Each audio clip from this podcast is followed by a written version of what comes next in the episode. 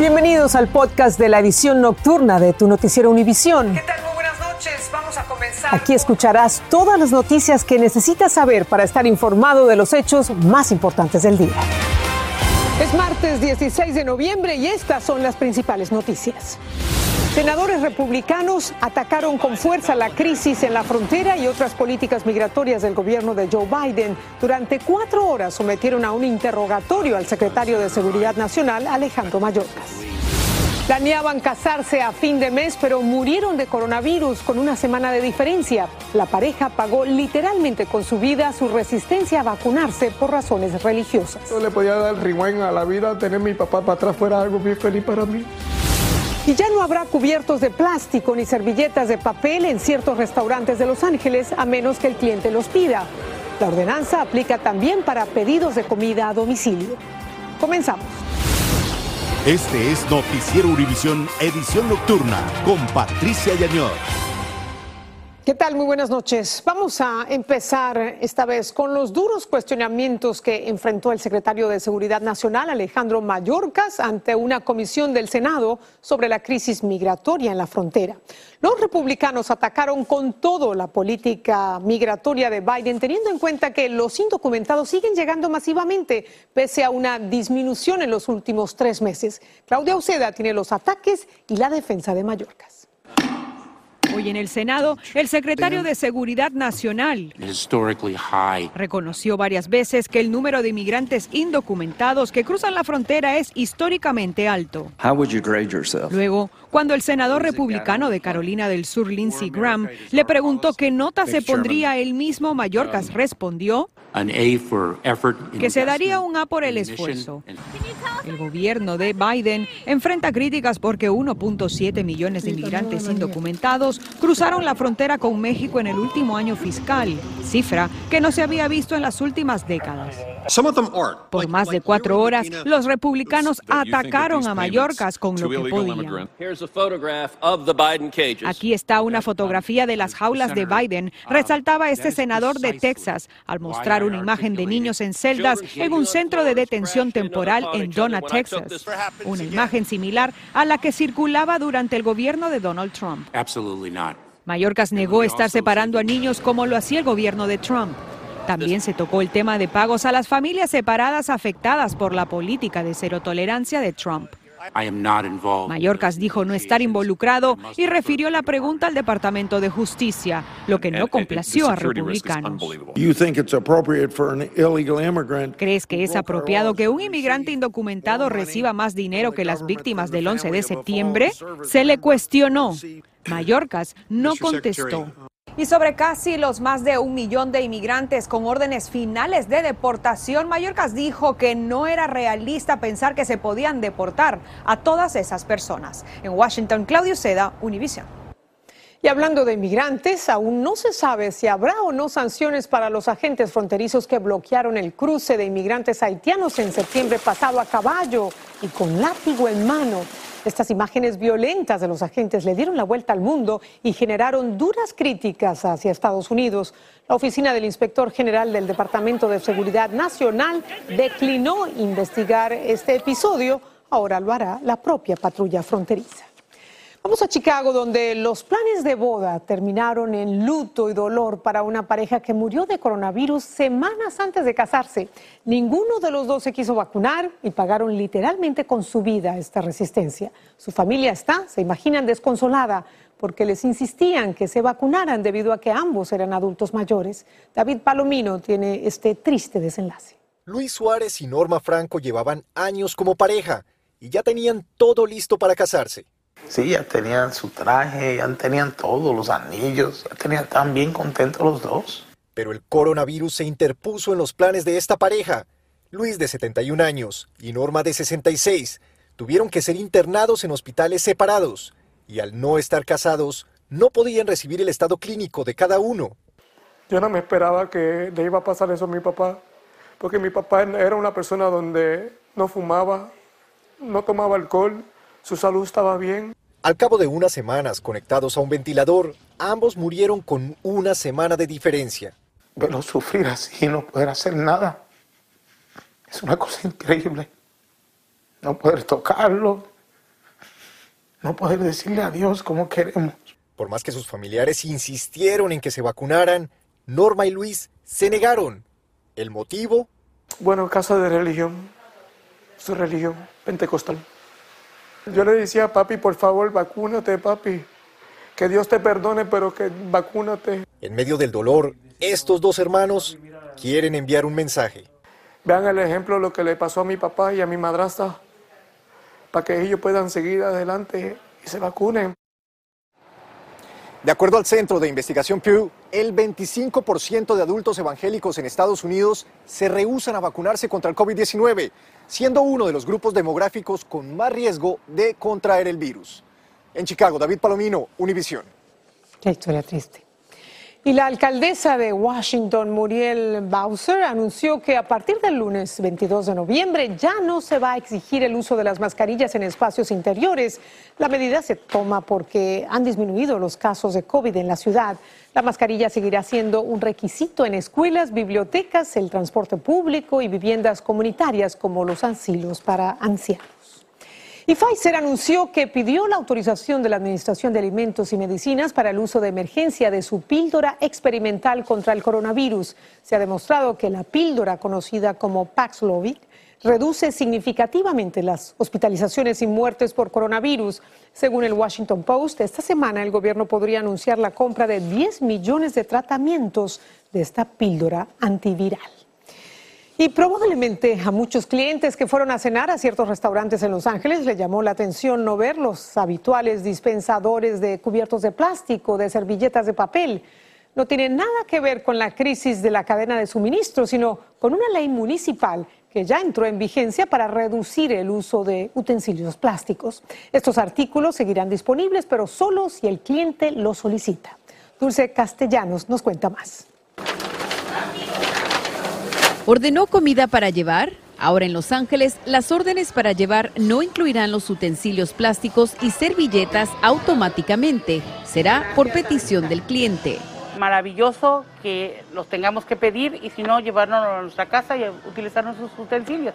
La medida aprobada por el Consejo de la Ciudad de Los Ángeles también requiere que los restaurantes con más de 26 empleados retiren los dispensadores de cubiertos plásticos. El cliente debe pedirlos. Vicente Ortiz, propietario de múltiples restaurantes, apoya la ordenanza. Cualquier medida que se tome a favor de conservar nuestro mundo es buena. Yo creo que si podemos tener alternativas, una de ellas puede ser los tenedores biodegradables que son precisamente de hueso, de aguacate. La medida tiene como meta reducir los desechos plásticos de un solo uso.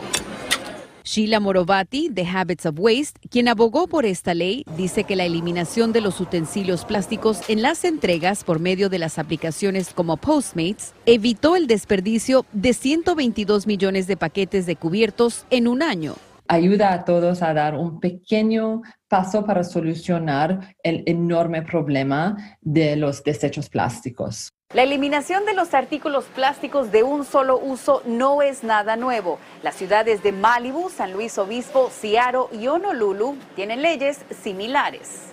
La ley será expandida para que todos los negocios de alimentos y bebidas, aún los de menos de 26 empleados, cumplan con el cambio para abril 2022. En Los Ángeles, Dulce Castellanos, Univisión. Excelente idea. Ojalá muchas más ciudades imiten esta medida. Vamos ahora a México. Una comunidad indígena de Michoacán tomó las armas para defenderse de los grupos criminales que operan en la región. Además, están cuidando un bosque en el que se ubica parte del santuario de las mariposas monarca. Alejandro Madrigal nos explica por qué también las mujeres están defendiendo su comunidad. Un grupo de mujeres tomaron las armas y se sumaron a la vigilancia de la comunidad Mazagua de Crescencio Morales, del municipio de Zitácuaro, Michoacán, para proteger la tala inmoderada que pone en peligro el bosque y el santuario de la mariposa monarca. Tenemos un bosque pues muy rico, muy este muy nutritivo porque nosotros estamos alimentando hasta los de la ciudad de Zitácuaro, la presa del bosque. Son las propias mujeres las que hacen labores de vigilancia entre las veredas del bosque, porque aseguran no permitirán que grupos ajenos destruyan lo poco que les queda. Fuimos y quitamos lo que, lo que es la madera. De a veces como mujer es un poco difícil porque pues sí da un poquito de miedo. Son alrededor de 400 comuneros que vigilan con armas largas incluso, distintos puntos para evitar que se trafique con la madera que está matando el hábitat de la monarca del bosque. Grupos criminales se disputan la zona y ya han atacado esta comunidad. Sabemos cómo trabaja la delincuencia, pero nosotros estamos de pie en seguir conservando lo que nuestros antepasados nos dejaron. Para continuar con la seguridad, en Crescencio Morales se inició el trámite para ser autónomo y tener su propio presupuesto para proteger a familias y al propio bosque. Nosotros no estamos pidiendo este nada que nosotros nos hayamos inventado. Nosotros tenemos muchas necesidades. La mariposa monarca se ha visto afectada porque en el lugar donde antes había pinos, ahora hay una expansión de plantaciones de aguacate que ponen en riesgo a esta especie declarada en peligro de extinción. En la Ciudad de México, Alejandro Madrigal, Univisión. Pasamos a Nicaragua, donde la Asamblea Nacional pidió al presidente Daniel Ortega que retire al país de la OEA. La solicitud llega después de que la OEA desconoció las elecciones en las que Ortega obtuvo un cuarto mandato consecutivo tras encarcelar a siete de sus posibles rivales. La Asamblea Nacional está controlada por el Frente Sandinista de Liberación Nacional, el partido de Daniel Ortega. España le concedió la ciudadanía a la periodista y activista mexicana Lidia Cacho, dedicada a cubrir casos de violaciones de los derechos humanos. Autoridades españolas dijeron que Cacho enfrenta una situación de vulnerabilidad al haber sido víctima de torturas, ha sufrido más de seis atentados y está amenazada de muerte. Y entre las incontables historias de superación de inmigrantes, hoy tenemos una muy particular cargada de sensibilidad. Se trata de una madre centroamericana que transitó el duro camino de la inmigración ilegal hasta ser deportada. Pero el destino la puso de regreso en Estados Unidos y gracias a su esfuerzo trabaja ahora en inmigración como intérprete de aquellos que, como ella, salieron a buscar el sueño americano. Shaylee Alfaro conversó con ella. Imparcial y sin mostrar emociones, tal como se lo exige su trabajo, esta nicaragüense se ha convertido en pieza clave para decenas de inmigrantes que enfrentan procesos en las cortes de inmigración.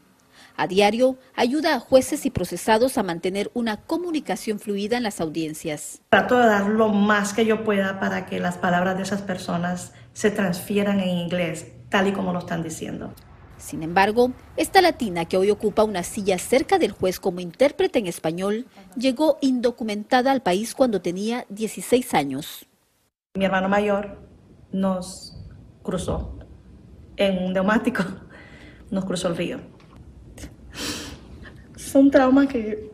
Entre lágrimas comenta que no todo ha sido miel sobre hojuelas. Un mal proceso y no saber inglés la envolvieron en un caso migratorio que con los años terminó en una deportación. Ya es triste tener que pasar por cosas así. Johanna volvió varios meses después a Estados Unidos con una visa humanitaria. Comenta que este duro momento que marcó su vida y la de sus hijos fue lo que la impulsó a certificarse como intérprete, trabajo que le ha permitido salir adelante y salvar a muchos de una deportación en varias cortes del país. Me da la, habilidad de poder sentir una compasión.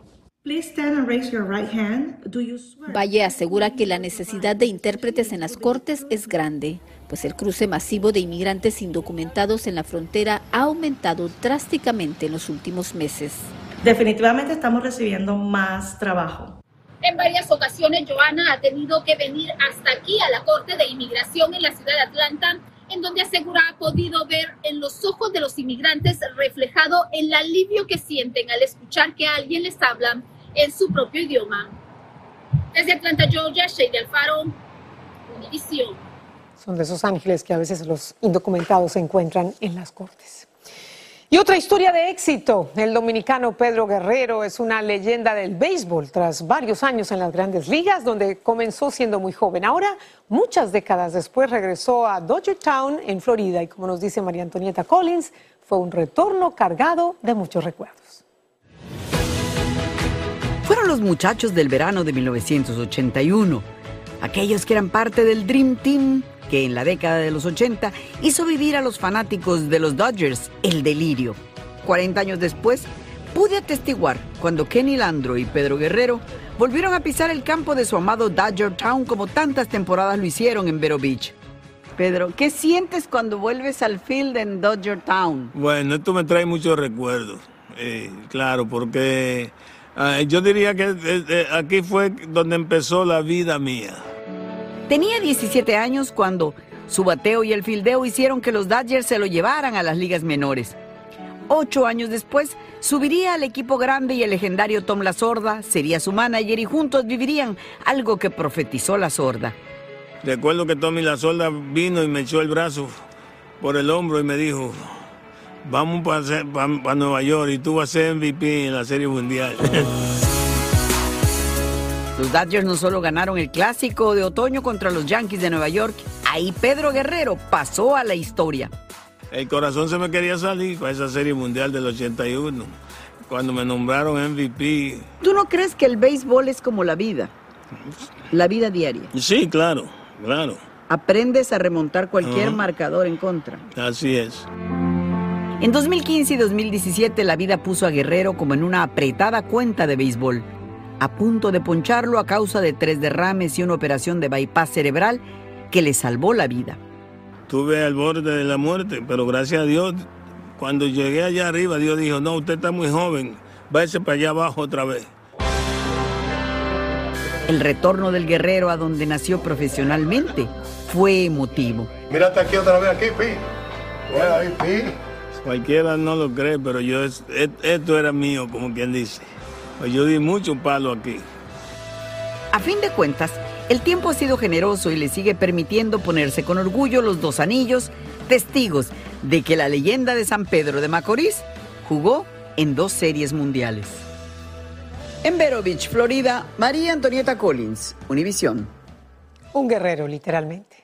En otras noticias, bomberos de Boston investigan la causa de un incendio en un avión de United Airlines sin pasajeros que estaba estacionado frente a una de las puertas de abordaje del aeropuerto Logan. Varios camiones de bomberos rodearon el área donde ocurrió este misterioso incendio y a pesar del incidente, las operaciones aéreas no fueron interrumpidas. Torrenciales aguaceros causaron severas inundaciones en la ciudad de Bellingham, en el estado de Washington. Imágenes tomadas por un dron muestran estos graves daños causados por el agua. Y por si fuera poco, fuertes vientos derribaron árboles y causaron apagones. Las autoridades recomendaron a la población mantenerse alejadas de las zonas boscosas debido a que las fuertes ráfagas de viento van a continuar. Las zapatillas que la compañía Nike quería lanzar junto al rapero Travis Scott tendrán que esperar antes de salir al mercado. Y el más reciente parte médico sobre Vicente Fernández dice que la salud del cantante está mejorando. Volvemos. Estás escuchando el podcast de tu noticiero Univisión. Gracias por escucharnos.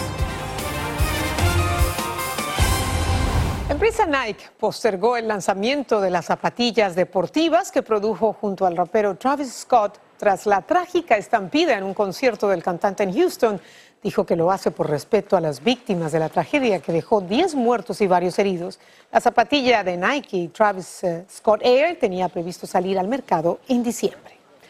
El Senado chileno rechazó realizar un juicio político para destituir al presidente Sebastián Piñera. La oposición de centro izquierda acusa a Piñera de favorecer la venta de una propiedad familiar durante su primer mandato, pero su propuesta de juicio político no logró los 29 de los 43 votos del Senado que necesitaba para remover al presidente del poder. Y la familia de Vicente Fernández publicó en la cuenta de Instagram del cantante un mensaje alentador publicaron un parte médico que indica que a Fernández lo están desconectando de un respirador por periodos de hasta de una hora. Además se informa que ha incrementado su esfuerzo pulmonar para comenzar a comunicarse. Y queremos desde aquí felicitar a nuestro compañero Gerardo Reyes, el director de Univisión Investiga. Allí lo vemos, Gerardo fue reconocido con el Premio Nacional de Periodismo Simón Bolívar de Colombia en la categoría de Mejor Libro por su reciente publicación Alex Saab la verdad.